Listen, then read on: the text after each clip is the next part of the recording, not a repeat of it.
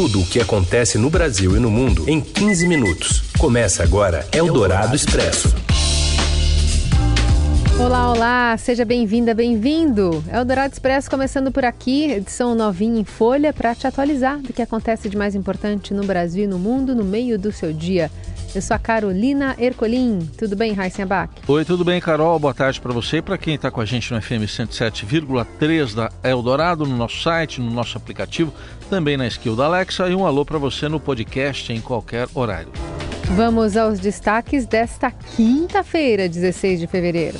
Quase 40 dias após os atos golpistas de 8 de janeiro em Brasília, a punição aos militares envolvidos segue em ritmo lento e com investigações sob sigilo. O presidente Lula confirma o salário mínimo de R$ 1.320 a partir de 1 de janeiro e a isenção do imposto de renda para quem ganha até R$ 2.640 por mês. E ainda a disputa pelo comando da Comissão de Orçamento do Congresso e o resgate de sobreviventes 11 dias após o terremoto na Turquia e na Síria. É o Dourado Expresso. Tudo o que acontece no Brasil e no mundo em 15 minutos. O presidente Lula confirma o novo valor do salário mínimo e aumento da faixa de isenção do imposto de renda. De Brasília, Eduardo Gaia presidente Luiz Inácio Lula da Silva confirmou nesta quinta-feira que o salário mínimo vai subir dos atuais R$ 1.302 para R$ 1.320 a partir de maio. A faixa de isenção do imposto de renda, por sua vez, vai subir para R$ 2.640, o que vai corresponder a dois salários mínimos. Essas duas informações foram antecipadas nesta semana pelo Broadcast Político, serviço de notícias em tempo real do Grupo Estado e confirmadas hoje pelo presidente. Depois, de acordo com Lula, haverá uma elevação gradativa da isenção do imposto de renda para 5 mil reais, o que foi o prometido na campanha. Conceder um reajuste real mais alto do salário mínimo foi uma demanda do presidente, que pediu à equipe econômica uma busca com lupa por espaço no orçamento. A elevação deve custar 4 bilhões e 300 milhões de reais só neste ano o dinheiro deve sair de um pente fino no Bolsa Família. A aposta é que a gestão Jair Bolsonaro cadastrou beneficiários no programa social com critério alargado para ampliar as chances de reeleição do ex-presidente, o que não deu certo. No caso do imposto de renda nas contas da XP Investimentos, o impacto fiscal de aumentar a isenção do IR para dois salários mínimos a partir de maio deve custar cerca de 10 bilhões de reais. O novo salário mínimo será anunciado nos próximos dias junto a um pacote econômico que contará com um programa de renegociação de dívidas desenrola e com a revisão da tabela do imposto de renda. Eldorado Expresso.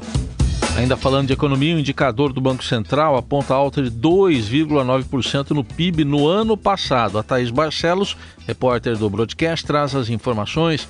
Boa tarde, Thaís. Boa tarde, Carol. Boa tarde, Heisen.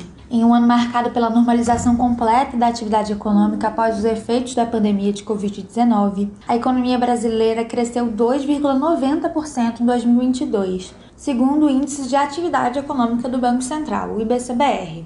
O crescimento no ano passado teve taxa menor do que em 2021, quando houve alta de 4,68%. O IBCBR é conhecido como uma espécie de prévia do Banco Central para o Produto Interno Bruto, mas o indicador serve mais precisamente como um parâmetro para avaliar o ritmo da economia brasileira ao longo dos meses. O PIB será divulgado no dia 2 de março pelo Instituto Brasileiro de Geografia e Estatística, o IBGE. Atualmente, o Banco Central projeta crescimento de 2,9% para o PIB em 2022. Já o resultado do IBCBR no ano passado ficou um pouco abaixo da expectativa dos economistas do mercado financeiro. Segundo pesquisa do Projeções Broadcast, as estimativas iam de alta de 3% a avanço de 3,20%. É bom lembrar que, apesar do ano passado ter se iniciado com uma forte onda de Covid-19, em que houve a combinação da variante Ômicron com a gripe influenza, o processo de vacinação que havia sido iniciado em 2021 permitiu o retorno à normalidade da atividade econômica ao longo do ano, especialmente no setor de serviços, que são atividades como bares, restaurantes, hotéis, que precisam da circulação de pessoas e foi bastante afetado pela pandemia. Por outro lado, as vendas no comércio e a produção industrial tiveram um desempenho mais fraco no ano passado em relação a 2021, justamente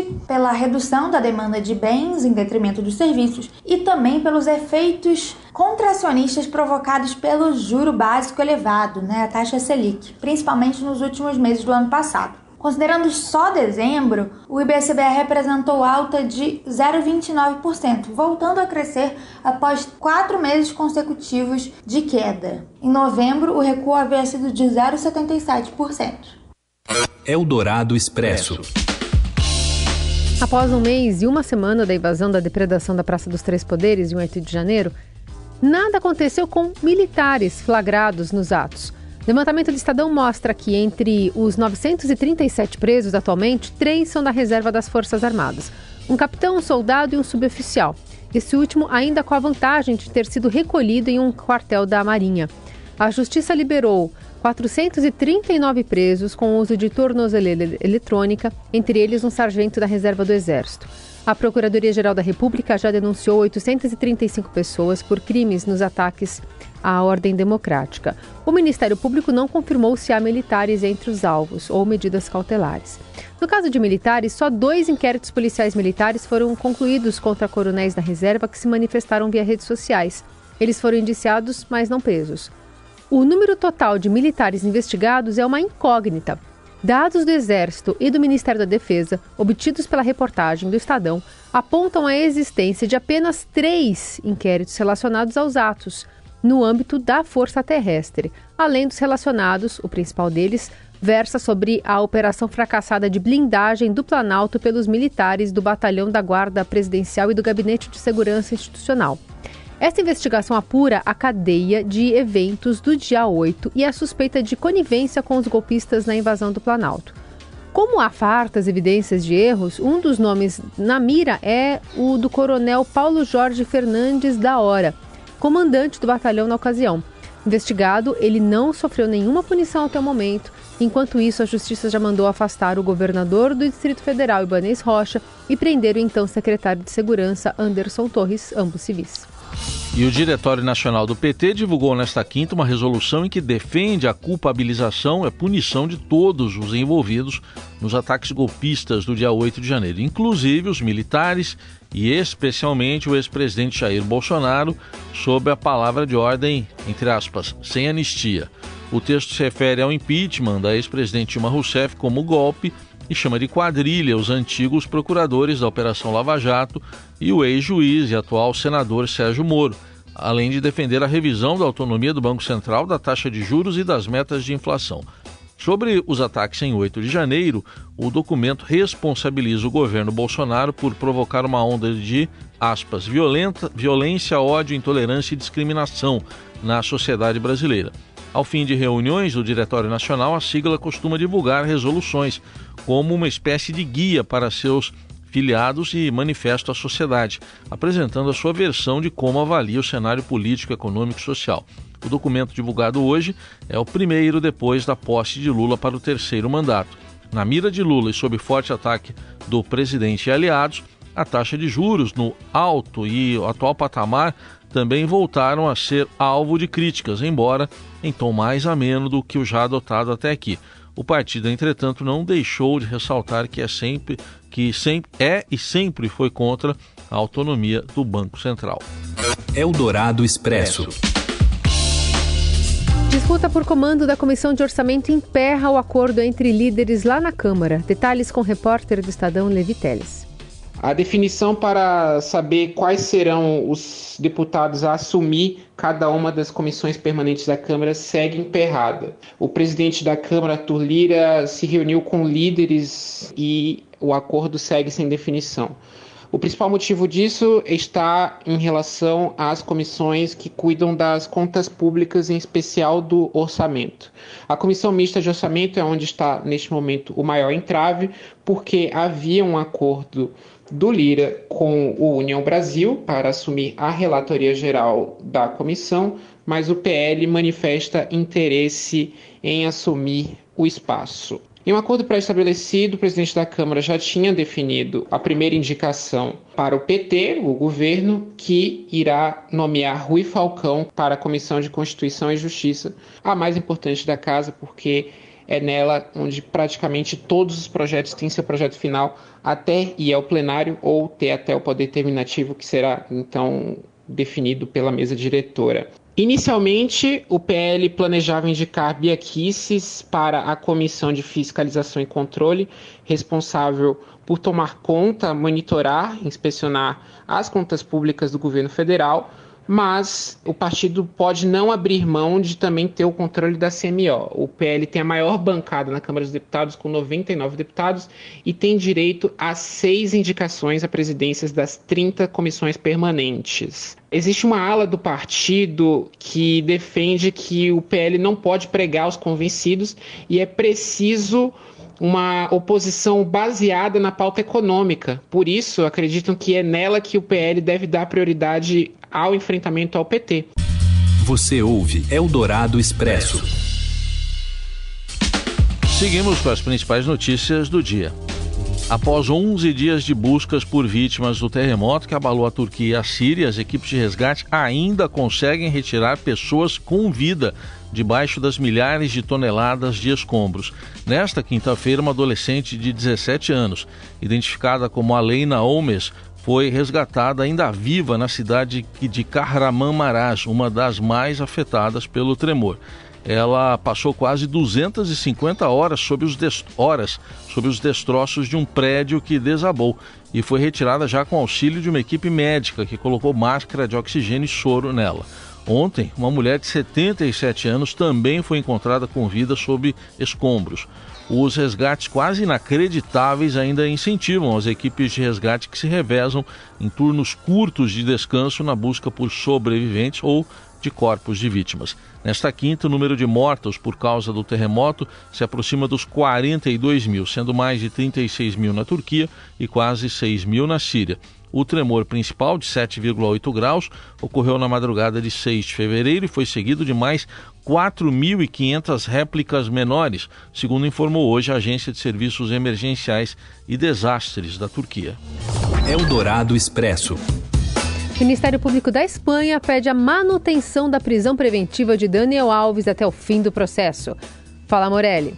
Olá, amigos. Hoje quero falar do caso Daniel Alves. Uma informação importante: uma audiência nesta quinta-feira lá na Espanha, lá em Barcelona, onde a justiça ouviu todas as partes envolvidas para tomar sua decisão se o jogador brasileiro deve responder o processo do qual é acusado, agressão sexual, em liberdade ou não. O Ministério Público continua com a sua defesa de que o jogador não deve ser libertado enquanto o processo não chegar ao seu fim. O Ministério Público entende que o Daniel Alves pode deixar o país, pode deixar a Espanha, voltar para o Brasil e aí não há como puni-lo em caso do julgamento, em caso de uma pena, como foi o caso exatamente igual ao caso do Robinho na Itália. Ele foi condenado a nove anos de prisão pelo mesmo crime, mas como está no Brasil, o Brasil não extradita os seus brasileiros para os países da Europa. Então, a Espanha teme que isso possa acontecer com Daniel e não quer que ele responda o caso em liberdade. Os três magistrados vão analisar tudo que foi falado hoje e vão tomar a decisão, não se sabe se hoje ainda ou se amanhã ou depois, sobre esse pedido, né? Esse pedido de libertação do jogador brasileiro. Se não acontecer, Daniel já está preso, continua preso e vai ficar preso até que o processo chegue ao seu fim. Pode demorar de um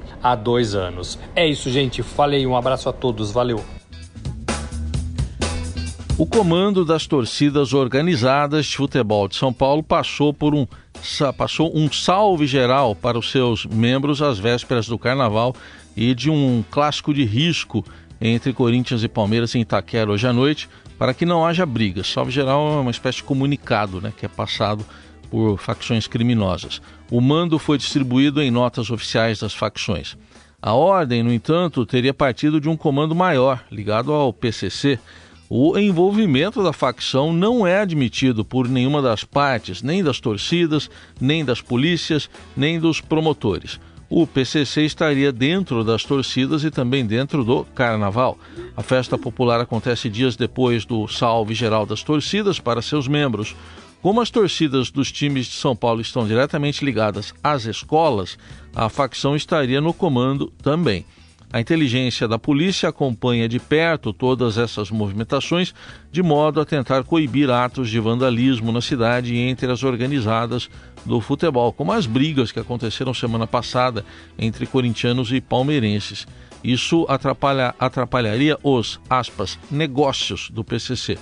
O assunto não é tema oficial permitido entre torcedores. O Ministério Público informa que o caso está sendo apurado no inquérito policial que investiga o confronto ocorrido entre torcedores de Corinthians e Palmeiras e por hora não há confirmação oficial do que foi veiculado. Eldorado Expresso.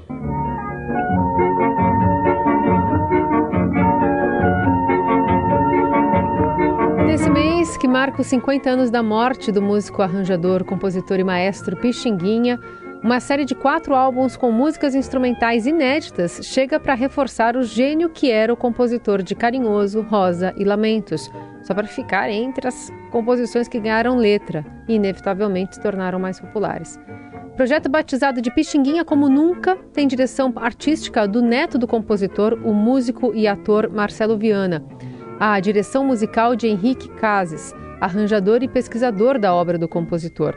Ao todo serão cerca de 50 músicas inéditas, criações de diferentes fases em álbuns a serem lançados digitalmente até o mês de abril pela gravadora DEC. Tudo isso foi possível porque Pixinguinha deixou um enorme acervo com muitas partituras, arranjos para rádio e sinfônicos. Tudo muito bem organizado em pastas. Primeiro, isso ficou na posse de Alfredinho, filho único do músico, depois foi em regime de comodato para o Instituto Moreira Salles, que posteriormente adquiriu definitivamente a coleção. Foi daí que saiu a maioria das músicas que serão lançadas agora. O primeiro dos álbuns já está nas plataformas. Pixinguinha Virtuose traz 12 músicas registradas por músicos escolhidos com zelo por Viana e Casas. A matéria completa sobre Pixinguinha como nunca está no portal do Estadão e os meus olhos ficam sorrindo. É com ele que a gente encerra também a edição desta quinta do Jornal Eldorado. Você continua bem informado nas plataformas digitais do Estadão. Boa quinta, até amanhã. Ai, se tu soubesses como eu sou tão carinhoso e muito, muito que te quero. Você ouviu Eldorado Expresso tudo o que acontece no Brasil e no mundo em 15 minutos.